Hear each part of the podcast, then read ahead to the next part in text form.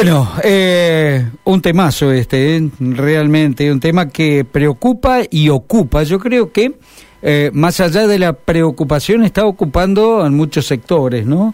El tema precios cuidados, fundamentalmente a quienes somos consumidores eh, de distintos rubros. Estamos en comunicación con Ricardo Mascheroni de la Cámara de Kiosqueros de Santa Fe, a quien le estamos dando la bienvenida. ¿Cómo le va, Ricardo? Buenas tardes. Jorge Macor le habla. ¿Cómo le va, Jorge? Buenas tardes a usted y a todos los oyentes. Bueno, ¿cómo anda usted? ¿Trabajando? Mal pero acostumbrado, como decía. Ah, pero qué bueno eso. Mal pero acostumbrado. Hacía mucho tiempo que no escuchaba ese, esa, esa frase. ¿eh? eh ahora, justo en este momento, estaba por empezar unos trámites, pero sí. siempre en actividad trabajando y sobre todo también estudiando para tratar de entender un poco eh, cómo, cómo funciona todo. ¿Qué es lo que más le está costando, Ricardo, por este tiempo? No, un poco ver cómo, cómo está el tema de, precios, cómo es la concentración en los países como Argentina, cómo hay una desregulación absoluta de todo tipo. ¿Se puede hacer un eh, seguimiento realmente de esto o, o, para nada es imposible? A ver, soluciones hay. Otros países eh, eh, evidentemente tienen la voluntad política, la decisión eh, social. Yo creo que hay un, gran componente para las soluciones, si bien son políticas, hay un gran componente de las sociedades que exigen que los países y la economía sea ordenada. yo entiendo de que el mejor sistema es el sistema capitalista, hoy en crisis, hoy es un sistema en crisis. Hoy la, la, visión de la aldea global de, una sola potencia puso en crisis gobiernos en otros lados, eh, puso economías en crisis, pero a partir de la crisis también se fueron fortaleciendo la sociedad y fueron corrigiendo sus, sus problemas. Eh, Argentina, yo siempre, eh, de hace un tiempo a la fecha, yo en el 2008 fundé la Cámara en la ciudad de Santa Fe, en el 2009 hicimos la primera ordenanza municipal y, y a partir de eso empecé a a ver un poco cómo era el funcionamiento y nosotros más que en un estado de libre comercio vivimos en una anarquía absoluta. ¿Y por dónde eh, pasa esta esta falencia, Ricardo? ¿Por dónde eh, eh, se debería transitar o caminar para corregir todo esto que usted está planteando? Primero hay que tener claridad a dónde se quiere ir. Sí. eso en primer medida. Claridad no solo desde las voluntades políticas, sino también desde las cuestiones sociales.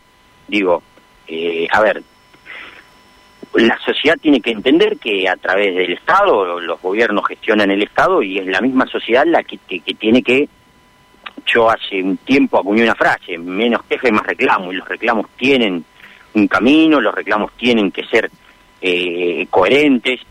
En el tema precios, eh, yo no he visto salvo sectorialmente quejas, quejas de sectores partidarios, críticas de las dirigencias políticas. No he visto un reclamo masivo coherente de la sociedad, sin ir más lejos. Vengo viendo de que un problema que afecta a millones de argentinos eh, no junta 50.000, 10.000 personas en una plaza y sí cuando festejamos una Copa del Mundo. Digo, eso me es extraño ya de, por sí, digo, hay que festejar, hay que festejar, pero también hay que, hay que reclamar y, un poco el sistema capitalista funciona a partir de regulaciones. Hay un verso de ciertos sectores que dicen la posibilidad de la libre competencia. Digo, fantástico, pero esto es como decir, se juntan tres boxeadores de peso pesado y se vamos a competir contra los pesos pluma.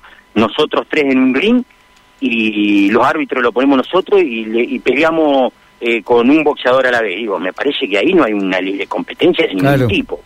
Digo, es más una masacre que una competencia. Y en el comercio pasa lo mismo. En, en, en, en Argentina eh, pasa eso. Entonces, yo lo, lo veo con muchísima preocupación, porque además uno no tiene que ser eh, un, ingeniero matemático o economista eh, darse cuenta de que tenemos programa, tenemos esto, tenemos los otros y, no, no mejoran las cosas. Y eh, la situación de los kiosqueros aquí en Santa Fe, en la región, ¿cómo están, Ricardo? Bueno, a ver, nosotros eh, vinimos eh, de 12 años de una economía eh, con mayores o menores crecimientos, pero una economía con mucho consumo interno. Eso permitía que haya una dinámica eh, en, en las ventas más que interesante. Después, por ejemplo, tuvimos, después de esos 12 años de, de mayor consumo interno, Sí, también había consumo porque había un, un crecimiento en lo que era eh, la, la producción y, y el sistema productivo estaba eh, generando puestos de trabajo. Eso duró hasta el 2000, del 2015 al 2017, cuando vos tuviste 12 años de crecimiento, hubo un periodo donde se pudo aguantar una crisis. En- del 2017 al 2019 se vio eh, se, se, vio realmente una crisis económica muy grande en el país, eso a- al punto tal que nosotros siempre hacíamos un chiste de que eh, cada vez que vendíamos después del 2017 veníamos un paquete de, la primer marca de Capeletín en un comercio de cercanía, como se habían disparado los precios, los tarifazos y, y el- la pérdida de poder adquisitivo, le sacábamos una foto, era como la, la venta del mes, como vendiendo un producto de lujo. Eh, locura, y, y- y era una realidad. Sí hubo, eh, en los últimos cuatro años, incluso en pandemia, propio de que la gente no podía eh, hacer otras actividades o cosas así, hubo una mejora en, en la cantidad de ventas del comercio de cercanía, pero también, frente a las crisis, lo- lo- los sectores más, más concentrados, más monopólicos, son los que más ventajas sacan. Ajá, O sea, se disparó lo que es la venta de las grandes cadenas. sí, Eso es, a ver, yo, yo siempre imagino el mercado como algo no palpable. Es algo ideal, es algo que no se puede tocar, pero es algo que se disputa. Es, o sea, se empezó a transferir venta del comercio de cercanía a las grandes cadenas. sí, Eso produjo de que caiga la capacidad del comerciante, de- de- del comerciante familiar, del comerciante de- del barrio, de seguir incrementando ventas y genera una desertificación económica, porque por cada peso, esto es como el casino, ir a las, a las grandes cadenas, eh, es vos ponés un peso y se llevan 90 centavos al extranjero. Eh, es, es así. Con respecto, Yo- con sí. respecto a esto de los precios justos, Ricardo, ¿qué opinión le merece? A ver, a las pruebas me remito. ¿Cuántos programas hay hasta el día de la fecha? Tantos nacionales como provinciales, municipales. Hay varios programas. ¿Alguno ha dado un resultado?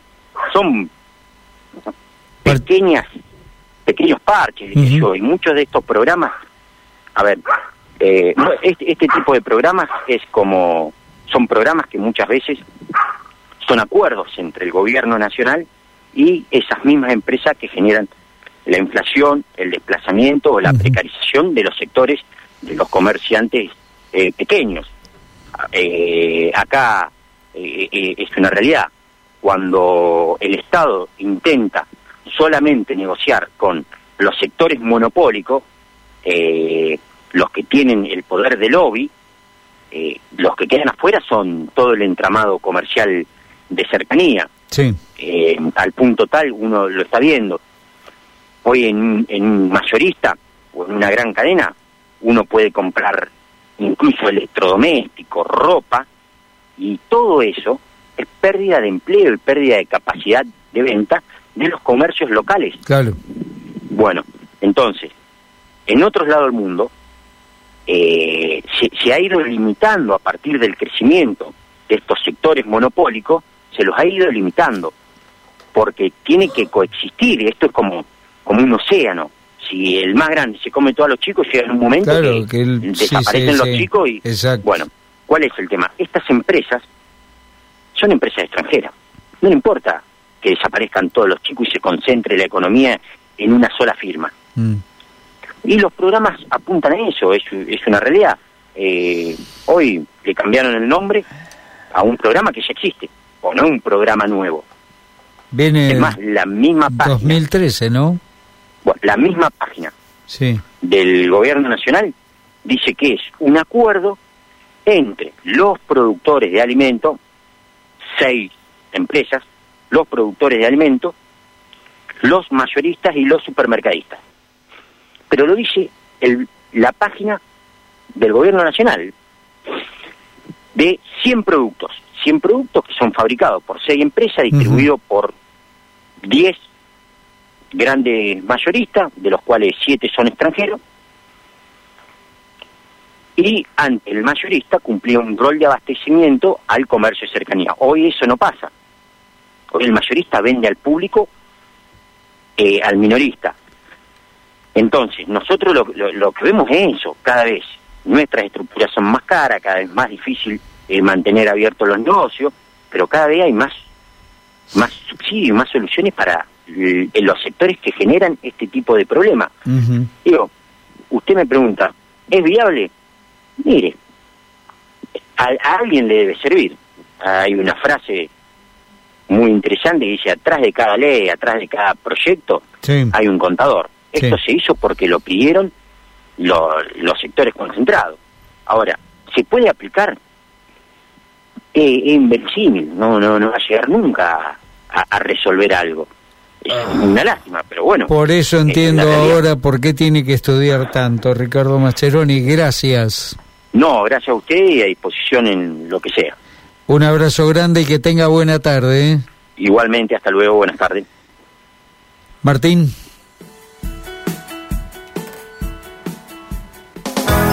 Estás escuchando Abriendo Puertas.